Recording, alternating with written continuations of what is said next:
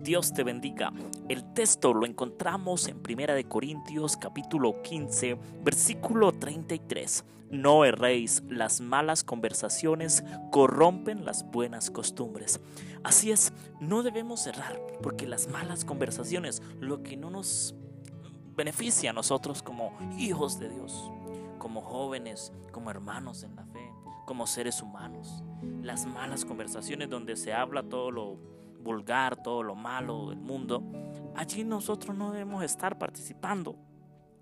Nosotros debemos brillar, brillar donde quiera que estemos, ya sea en la universidad, ya sea en cualquier lugar, debemos brillar, brillar para Jesús.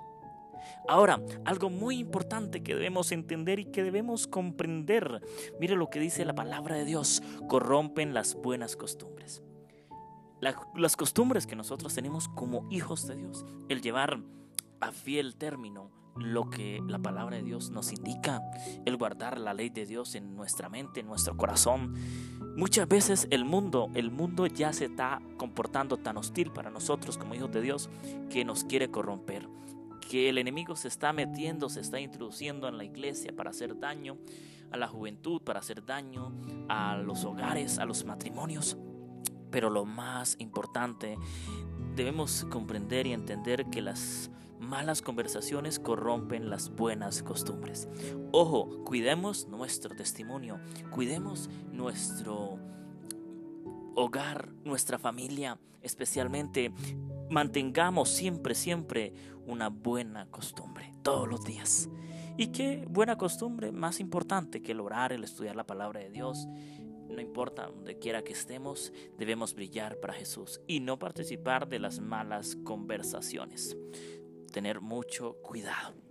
Que Dios te bendiga. Te invitamos a que nos sigas en nuestras redes sociales, en Instagram como Cantautor Andrés, en nuestra página de Facebook como André Felipe. Suscríbete a nuestro canal de YouTube André Felipe. Te invitamos a hacer tu donación, tu aporte en nuestro sitio web cantautorandrefelipeministri.org.